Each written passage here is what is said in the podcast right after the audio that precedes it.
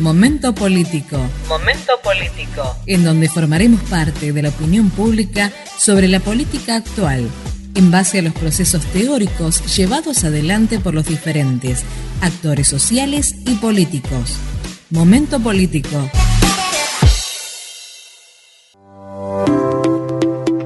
Estamos presentando un podcast de Momento Político, este momento que es un espacio de radio que realizamos en una emisora colega en la ciudad de Comodoro Rivadavia, donde se realizan diferentes programas. En este caso, el podcast que realizaremos será una nota de interés general para contenido en redes sociales. En este podcast hablaremos de la universidad post pandemia, las problemáticas que surgieron y cómo también opinaremos de la vuelta a la universidad. En este caso, para que hablemos de este tema tan interesante, la tenemos Evelyn Vázquez y Matías Silvera, perteneciente a la carrera de Ciencia de la Educación. Bueno, buenas tardes. Mi nombre es Evelyn Vázquez, estudiante de Ciencias de la Educación. Em, soy consejera directiva eh, por la Facultad de Humanidades, representante estudiantil. Ah, bueno, hoy vamos a charlar entonces de la universidad en la pospandemia. ¿Cuáles fueron las cosas que, nos, que nos trascienden? El rol de la virtualidad también y las tecnologías. Bueno, mi nombre es Matías Silvera, actualmente soy el presidente de la Federación Universitaria Patagónica en la provincia de Chubut y además, bueno, soy consejero en el Departamento de Ciencia de la Educación de Comodoro Rivadavia. Así que bueno, desde ya bueno, va a ser un gran debate sobre educación, situación actual y, bueno, y debate sobre las políticas públicas que se llevan adelante dentro del ámbito universitario y por, por fuera como institución. Eh, buenas tardes chicos, ¿cómo le va? Hola, buenas tardes, ¿cómo andan? Bueno, este, comentarnos un poquito lo que vendría siendo la pospandemia en la universidad. bueno, yo creo que lo, lo, que pasó mucho es que se virtualizaron muchas cuestiones en cuanto a realizar, digamos, em, trámites administrativos o digitalización de materiales. Y eso, por un lado, trae, digamos, una cuestión de una problemática, obviamente, al acceso de las tecnologías y obviamente a la cuestión socioeconómica, pero por otro lado también facilita eh, el acceso a la información. Entonces me parece que ahí se, se, presentan dos temas que son fundamentales e invita mucho a que la docencia universitaria se forme lo que es aulas virtuales y en dar, digamos, clases distintas a lo que conocíamos capaz con un modelo mucho más tradicional o con el modelo capaz del pizarrón y la, presencialidad. Lo que permite mucho la virtualidad es tener soportes y cuestiones mucho más didácticas que me parece que, se pueden seguir trabajando y que la docencia universitaria debe, digamos, eh, integrarse a esos espacios y por el otro lado, trabajarse en los cursos de ingreso, que me parece que, ahí todavía a la universidad le falta bastante y que bueno, tienen que ser las agrupaciones estudiantiles quienes impulsen proyectos en, generalizar y en trabajar desde esos espacios. Me parece que, desde ahí tenemos que hacer y que eso lo, trajo mucho la pandemia y aceleró los tiempos de, la digitalización fundamentalmente. Esto tiene que ver más que nada con la eh, bimodalidad que, que se habla, ¿no? Me parece que, que digamos más allá de la modalidad en cuanto al acceso de la información, porque digamos eh, cuando vos una cátedra te presenta un programa de cátedra que te da las unidades, etcétera, em, el aula virtual permite, digamos, eh, contextualizar ese programa, cuál es la bibliografía, qué se puede cargar, qué se puede descargar, se pueden hacer evaluaciones online, se pueden, digamos, trabajar trabajos prácticos, se pueden realizar foros, cuestiones que la presencialidad lo permite, pero que eso es un medio que facilita y que bueno, por ejemplo, cuando ahora tenemos el problema del agua, muchas veces eh, ha permitido seguir las clases y continuarla desde ahí. O a veces cuando, por ejemplo, si a un profe le pasa alguna situación, o a veces uno como estudiante que te enfermas o te pasa alguna situación, que la clase quede garantizada desde ahí, me parece que, que garantiza un poco los derechos y por otro lado nos lleva también como argentinas y como argentino estar en un mundo globalizado que me parece que, no podemos desentender que, la educación, digamos, eh, hoy se, se transmite mucho conocimiento y sobre todo facilita el acceso a muchas personas desde ahí. Desde tu conocimiento, de tu parte empírica, eh, ¿cómo ves vos el proceso que se fue desarrollando de la pospandemia para adquirir los conocimientos a los diferentes estudiantes? Mira, creo que es complejo, digamos, generalizar, pero sí me parece que algo que nosotros lo vemos fundamental, o por lo menos así lo entendemos, es que mm, hoy se puede acceder, pero es necesario, digamos, que esto sea acompañado con políticas públicas que hoy una persona, por ejemplo, no tenga un celular o no tenga una computadora, esa persona eh, automáticamente va a estar, digamos, por afuera del sistema y eso me parece que hay que, visualizarlo. Hoy, por ejemplo, los sistemas de becas permiten ayudas económicas, pero no se piensan acompañadas desde ahí. Me parece que, que eso es un desafío, digamos, del acceso a la información, porque si no siempre generalizamos, bueno, que todos podemos comprar una computadora o que todos podemos comprar un celular. Y desde ahí me parece que no. Y bueno, y después lo otro, puntos de acceso. Me parece que bueno, eh, muchas localidades, sobre todo los municipios, han avanzado en eso, pero la universidad no tiene un punto de acceso común en donde podamos eh, cualquier persona estar. O bueno, o no tenemos, digamos, un, digamos, un sistema universitario con un internet, digamos, que funcione eh, bastante bien. O sea, no digo que funcione excelente. Y creo que desde ahí la universidad debe trabajar, tiene que seguir trabajando y bueno, y también replantearse en las cátedras, ¿no? De si una cátedra tiene una cantidad de estudiantes bastante amplia que lo han hecho, han hecho comisiones y han trabajado muy bien.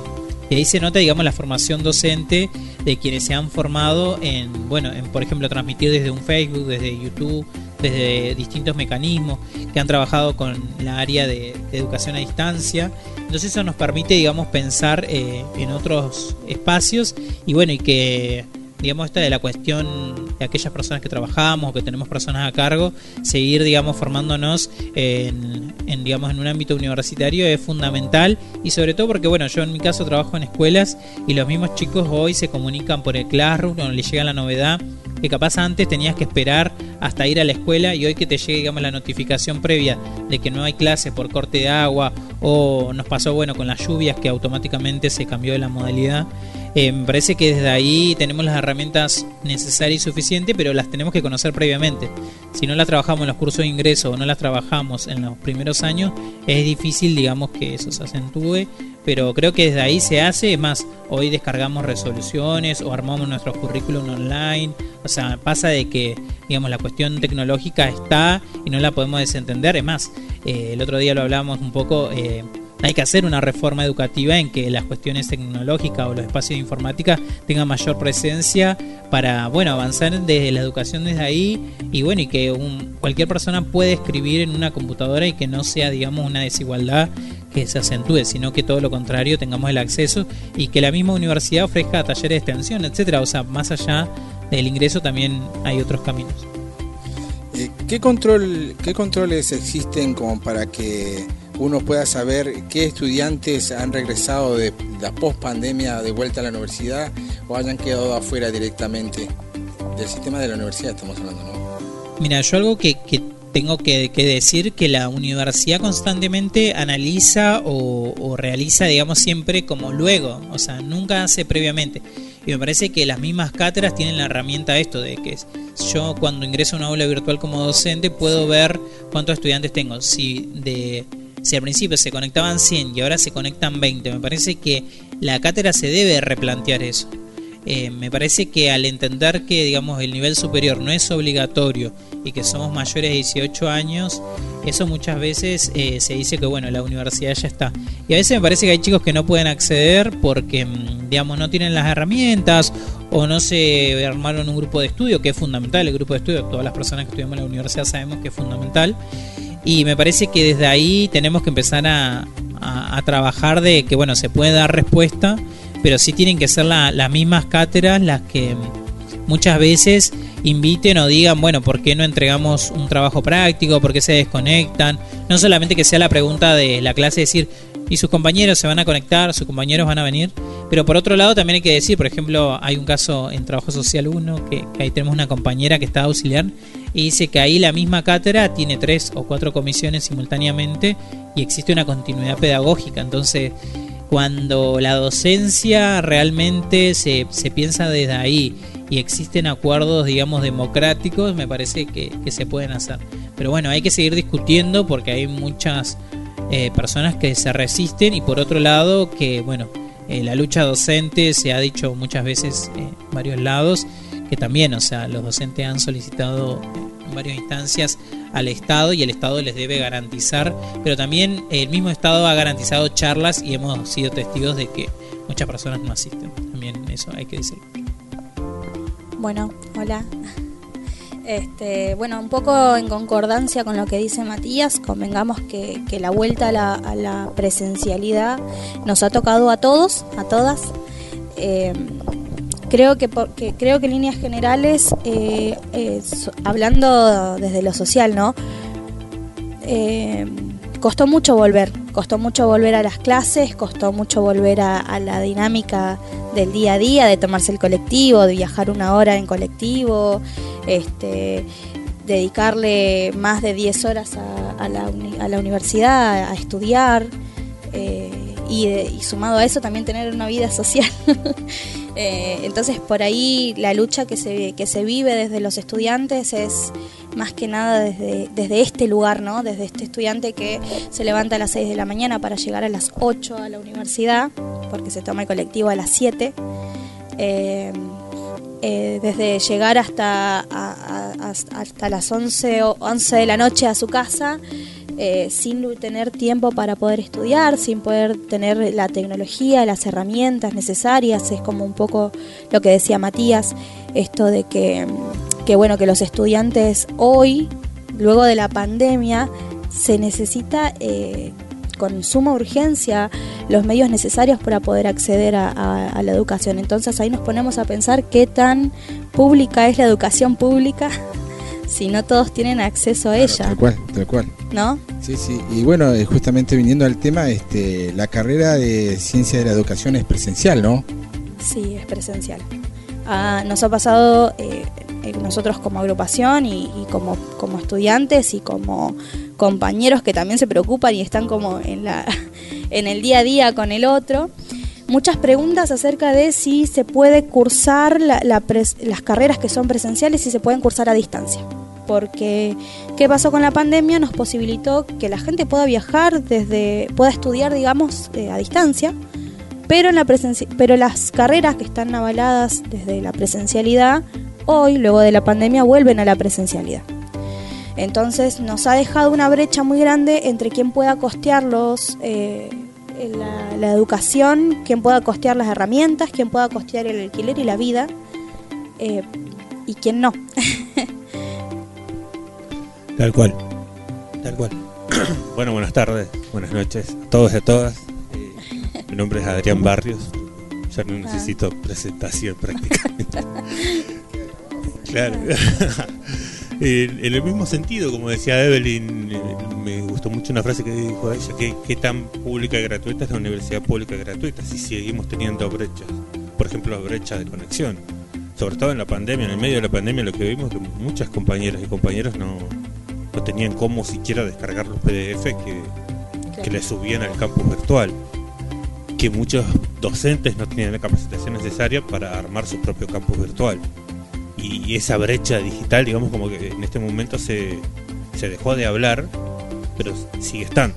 Sumado, perdón, ¿no? Este, han quedado fuera muchas personas porque hoy la, la tecnología avanzó tanto en esta pandemia avanzó tanto que las que, que, quedaron afuera docentes que no se pueden que no pueden comprender la, el avance eh, eh, el bruto avance digamos de la tecnología eh, y, y, la capacitación que es lo que por ahí que decía Matías y, y aquellos chicos que no pueden costearla porque realmente es, es algo es, es, es grande.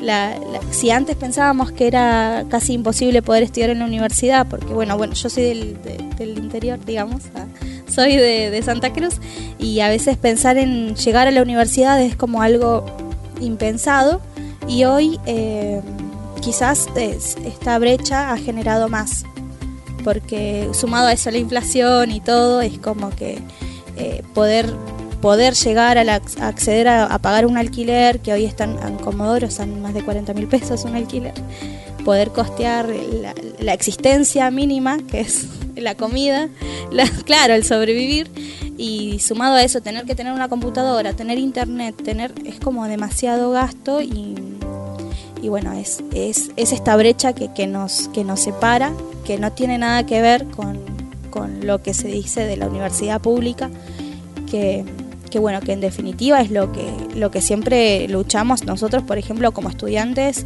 militantes, eh, poder generar más eh, espacios e instancias en los que los estudiantes puedan participar y puedan estudiar, porque eso es en definitiva lo que nos preocupa. Sí, también decir de que en el último tiempo la educación, sobre todo en varios grupos que, disputan, digamos, el Estado, eh, esto de mercantilizar la, educación y de pensar la educación en términos, digamos, mucho más sencillos, como que si bueno, una persona ingresa a la universidad, automáticamente se recibe y no. Esa persona, digamos, tiene una trayectoria y dentro de acá eh, te pasa esto que, nosotros hablamos muchas veces de discutir con, con la docencia, no es por, por, digamos, descalificar a quienes están como docentes, sino que que también entiendan de que somos personas, que estamos atravesados por una realidad, lo que decía Evelyn, nos pasó mucho de discutir el tema de alquileres que no habían en Comodoro Rivadavia y que la misma universidad no garantizaba el derecho a un albergue universitario, pero a la vez exigía estar de forma presencial. Entonces en esto de, los debates por los derechos, muchas veces... Eh, eh, digamos, no se garantizan eh, en tiempo y forma o no se los piensa en tiempo y forma. Digamos, siempre tenemos este ejemplo que se adjudican las becas recién ahora, a mitad de año, cuando vos ingresás a cursar en febrero. Y eso me parece que, que hay que replanteárselo y hay que dejar, digamos, un poco los, los egoísmos, digamos, personales, porque yo veo que muchas veces se adueñan de los presupuestos o se adueñan de las políticas de ciertos grupos, etcétera, ¿no? Esto lo digo en general, y, me parece que hay que dejar de adueñarse y pensar eh, previamente. Por esto, por ejemplo, nos pasaba en algunos cursos de ingreso, se daban eh, de forma mixta, es decir, podían ser presenciales y virtuales, y habían otros que directamente eran presenciales, como muy digamos, un parámetro del otro. Y después hay que decir, digamos, de que, mm, o sea, la globalización nos lleva a pensarnos de forma virtual y hay que, no hay que desentenderse. Pero también la presencialidad hace esto, hoy que podamos compartir un mate o compartir un grupo de estudio, conocer a tus propios compañeros, eh, yo lo veo en cursadas de tercer año, de segundo año, de que no se han conocido por la pandemia y da otra mirada. Y sobre todo, bueno, quienes vamos a trabajar en escuelas o en instituciones con personas, el estar en contacto o conocerte cara a cara da otra otra y eso digamos las ciencias sociales tienen mucho por decir y me parece que desde ahí podemos construir sí creo que bueno muchas veces se piensa las políticas públicas luego de los problemas y no se los prevén y que son problemas que todos los años los discutimos. Y esto de acceder a un comedor creo que hace un mes que, se pudo acceder y lo venimos replanteando desde hace dos años de ver otros dispositivos. Si bien se han dado digamos eh, ayuda económica eh, hay personas que ingresan digamos todos los años y que estas necesidades están. Entonces para mí por ahí hay que, replantearse y animarse a cambiar eh, el sistema porque me parece que que muchas veces eh, existen personas que, bueno, conviene que, el sistema siga así, y otras personas que creemos que no. Y me parece que cada persona se tiene que, digamos, un poco involucrar en la vida universitaria, porque también es fácil que criticarlo, ¿sí? O decir, bueno, escuchamos a una persona en los medios de comunicación despotricar la educación pública y nosotros somos parte de la educación pública. Eh, entonces eso hay que decirlo. No, y aparte nosotros lo decimos mucho y por ahí uno cuando está hablando públicamente no, lo dice tanto que lo repite, del, gran articulador que es la, universidad como desde el punto de vista edilicio y como desde el punto de vista social, como desde el punto de vista educativo, económico, o sea, tenemos muchos compañeros y compañeras que comen acá, que almuerzan acá, que cenan acá, que se conectan acá, que su único lugar de silencio es, venir acá a estudiar en la biblioteca o en los mismos pasillos muchos compañeros que en la pandemia lo vimos, que tienen mucho más, eh, ese pequeño lugar de silencio lo tienen acá y no en su casa. Entonces, esa reivindicación de, la universidad pública y gratuita, eh, em, lo quiero dejar bien en claro, digamos, por sobre, sobre todas las cosas, por todos los, los discursos extremos y en contra de la universidad que están surgiendo por todos lados, digamos, eso cada vez más. Nosotros, particularmente nosotros tenemos queremos dejar claro este punto. Momento político. a mí me gusta compartirles a las personas que y, hacerlos entender que acá en la universidad te pasa la vida, porque, porque además de, de venir a estudiar, uno es una, un ser humano. Entonces también tenés que comer, también tenés que vivir, también tenés que estar. A veces uno no, no, no tiene todas las energías, no tiene ganas de rendir, no tiene ánimos porque, este, porque no tiene plata, o porque no llega, o porque no sabe qué comer, porque no te alcanza para el colectivo, porque no te alcanza para el alquiler o, demás cosas. Eh, te pasa la vida y en el medio tenés ese deseo de ser un ser profesional, de ser profesional, de, recibirte y, bueno, y este es el espacio, nosotros siempre pensamos y, de hecho invitamos siempre a todos los estudiantes, a todas las estudiantes a que siempre quieran, quieran participar, si tienen ganas de cambiar algo, alguna cosa, por alguna cuestión que tenga que ver con los derechos estudiantiles o, demás, porque mm, ahí eh, esto es una comunidad, la comunidad estudiantil eh, que, que, a todos nos pasan cosas distintas y, de hecho es la razón por la que por la que venimos acá, nos acompañamos, nos apoyamos y seguimos eh, trabajando en, conjunto. Bueno, una pregunta que te iba a hacer, este, eh, ustedes que están justamente, están trabajando en, ¿en qué parte de la universidad están trabajando? Eh, en el centro de estudiantes. Sí, en distintos espacios políticos. La universidad, de hecho, se tiene su autogobierno, entonces. Claro, la, pregunta que te quería hacer este, es con respecto, ¿qué problemáticas eh, surgieron este, para los estudiantes, no? Eh, mucho antes de la pandemia que hoy en día, post pandemia, no se han solucionado. Y por ahí que hoy lo, podemos ver en un contexto más actual, que eh, desde otra perspectiva, ¿no? Y yo creo que, bueno, esto de las políticas públicas es fundamental. Sí. Porque, o sea, eh, hoy sabemos y creo que cada vez se acentúa más y en eso que la gente sabe que, que digamos que, la educación pública no es pública porque sí, pero que la pagamos con nuestros impuestos y que mm, la universidad, digamos, tiene su presupuesto para destinar a políticas públicas.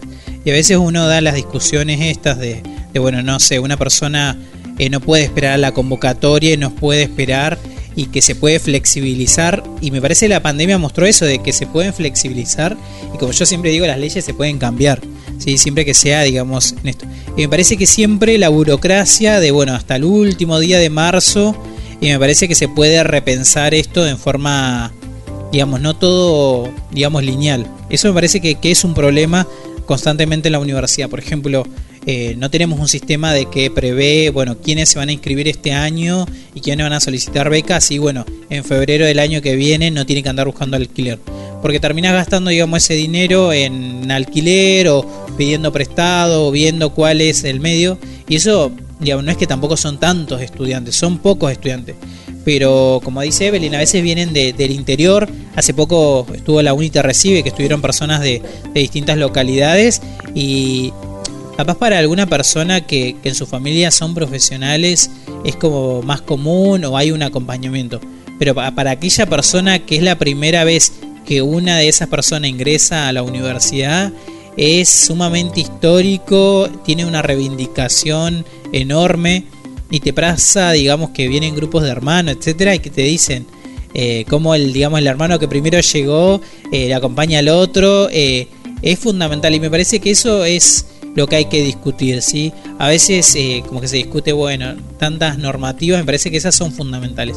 Y después lo otro, bueno, de, acompañar a esto, hay que decir que, que, en el caso de Chubut, el nivel secundario viene de luchas docentes, de paro, y todas esas cuestiones afectan a las trayectorias académicas y hay que decirlo, o sea, no, no hay que desentenderse. La universidad tiene que trabajar en programas que fortalezcan y eso me parece la dirección de orientación educativa acá en la uni ofrece un montón de talleres que son fundamentales y que ahí me parece que, hay que seguir mostrándolos y bueno, y el sistema de becas, también el Estado a través de, las becas Progresar y un montón de otros sistemas acompañan y que también hay que decir de que la misma universidad muchas veces articula con los municipios para eh, aquellos niños que están en primaria, las niñas que están en primaria y en secundaria. Y me parece que hay que cada vez más personas que se puedan formar en el sistema universitario porque te habilita un montón de cuestiones y sobre todo garantiza una calidad educativa que en Argentina eh, lo vemos siempre cuando nos reconocen en premios, no solamente es el fútbol, así que tenemos una calidad educativa muy, muy grande. También, sí, así como dice Matías, ¿no? uno de los puntos que nos dejó o que nos está, estamos viendo en lo que es la, la post-pandemia es la reivindicación de este tipo de lugares como el que ocupamos hoy. O sea, la universidad pública, la universidad gratuita, en comparación, estamos cada vez más globalizados, como decía él también, y cuando estás en contacto con chicas o chicos de otros países te das cuenta de que, de que ni, ni siquiera es parte de su, de su discurso el hecho de llegar a la universidad. Eh, cuando estás en contacto con gente que, los que hemos tenido que viajar un poco, de Chile, de Paraguay, de mismo Uruguay, es complejo para ellos acceder. En algunas partes sí tienen un sistema de becas muy, muy dinámico, pero no una gratuidad plena y por eso también vemos nosotros eh, acá mismo llegar compañeros y compañeras de otros países, ni hablar en las carreras a distancia como en la licenciatura en ciencia política en la nuestra, pero también en facultades naturales, en otras facultades, ver llegar compañeros y compañeras de otros países. Parece que reivindicar eh, siempre el papel de la universidad pública, en particular de la nuestra, porque es la que ocupamos. Y la cantidad de, espacio, de lugares físicos que tenemos, eh, soy un poco insistente en eso porque vimos lo que todos los avatares que sufrían los compañeros por no poder eh, mantener su carrera al día desde su casa. Y las cosas que nos decían nosotros, que estábamos eh, en un lugar de, de consejeros directivos, de consejeros consultivos, de conciliarios, era de, en particular a mí me decían, Adrián, vos elegiste una carrera a distancia. Nosotros no elegimos una carrera a distancia, nosotros queremos estar en el aula. Y por ahí uno que, eligió una carrera de distancia eh, se preguntaba, me preguntaba yo eso, ¿por qué querés estar en el aula? Y ellos nos explicaban, es la única forma que, que llevo, que me acostumbré o que entiendo la forma de aprender, que es con otras personas al lado y con un profesor enfrente. O sea, para ellos y para ellas, digamos, no, no, concebían aprender o de, otra forma y que, está, y que para mí no era lo, común porque uno va en la carrera va teniendo una autonomía que, que es necesaria, o necesaria o necesaria básicamente, sí o sí, que por ahí en primero y segundo año ya la tenés y ya la, tenés tan internalizada que no que no, la, la pasás por alto, la naturalizás. Claro. Y esa era nuestra discusión, entre comillas, ¿no? era, era, bien amena con las chicas de trabajo social. Me decían, ellas incluso me decían, no, no pienso egresar hasta que empiece la presencialidad. No voy a presentar mi proyecto de tesis, no voy a avanzar. Bueno, eh, a, a ver, hay mucha gente que piensa que venir a la universidad es venir y estar. En este caso tenemos en nuestra universidad, que es la carrera de la licenciatura en Ciencias Políticas, que es a distancia. Eh, y entonces la pospandemia nos ha hecho a todo el mundo tener una confusión acerca de si las que son presenciales, si las que eran las carreras que antes eran presenciales, ¿se pueden seguir a distancia? O las carreras que son de, eh, a, distancia, como la de ciencias políticas, ¿se puede hacer presencial ahora en la vuelta de la presencialidad? Eh, y, no, eh, hay que por ahí comentar que, que nosotros la vuelta a la presencialidad fue total y fue eh, una locura volver a, las aulas porque nos encontramos que habían más inscriptos, más gente, eh, mucha gente con, ganas de conocer la universidad, que es como decía Adrián, habían hecho dos años en pandemia en sus casas desde la computadora y volver a y venir a la presencialidad te generó, nos generó a todos y a todas un desgaste físico y mental enorme pero que, hace parte de la vida universitaria previa a la pandemia. Eh, y, bueno, y, nos genera este, el, poder eh, poner el cuerpo, así como, como decían algunos autores, eh, poner el cuerpo en lo que uno está haciendo, poner el cuerpo en el estudio, poner el cuerpo en, en, todos sus sentidos para poder aprender y, y profesionalizarse, ¿no? Eh, pero bueno, en definitiva, la vuelta a la, universidad generó eh, algo a lo que estábamos desacostumbrados, los colectivos llenos, la universidad llena, ahora en el evento que se hizo, que fue la UNITE Recibe, completamente, o sea, repleta la universidad. O mucha gente que quiere venir a estudiar a esta universidad eh, y nosotros estamos preocupados como, como militantes, como, como estudiantes que somos representantes, estamos preocupados por poder cumplir con todas las políticas que, que se requieren para que todos y todas puedan estudiar de la mejor manera. Sí, también decir de que, digamos, esto del sistema público, que muchas veces, bueno, se dice que para qué está o para qué sirve, de que lo vemos, digamos, el entusiasmo con primeros años de la inscripción a las carreras y también de que se pueda repensar, ¿no? Hay otras políticas, por ejemplo, esto de, de digamos, recursar o contracursar una, una cátedra, que a veces son instancias que, que no se conocen y que están, o por ejemplo esto de poder elegir otra carrera o poder hacer un cursado paralelo, cuestiones así que a veces desde la virtualidad no se puede, digamos, explicar todo y el contacto, digamos, eh, diario hace. Y por otro lado, los centros de estudiantes, ¿no? Que, que facilitan precios totalmente accesibles de fotocopias, de comida y que además esos centros de estudiantes generan puestos de trabajo, digamos, de manera informal, pero que, que le garantizan a muchas personas, digamos, tener un servicio de comida, poder pagarse sus propios apuntes y todo eso que genera, digamos, la, educación pública superior, sobre todo universitaria, y que a veces nos encontramos con personas que vienen de otras localidades y que vienen de otros países y que, digamos, quedan asombradas y asombrados, y eso que a veces nosotros lo tenemos como tan natural o como que algo dado, eh, esas personas, digamos, lo reivindican y, y dicen, bueno, porque hoy ustedes se quejan, ¿no? Y bueno, también esto de complejizar y facilitar, porque también bueno, en estos encuentros que tenemos de distintas carreras también nos hace pensar eh, que bueno, se, se, puede cambiar y se pueden transformar y sobre todo se puede facilitar el conocimiento y la educación eh, a pesar digamos de todos esos avatares que aparecen muchas veces.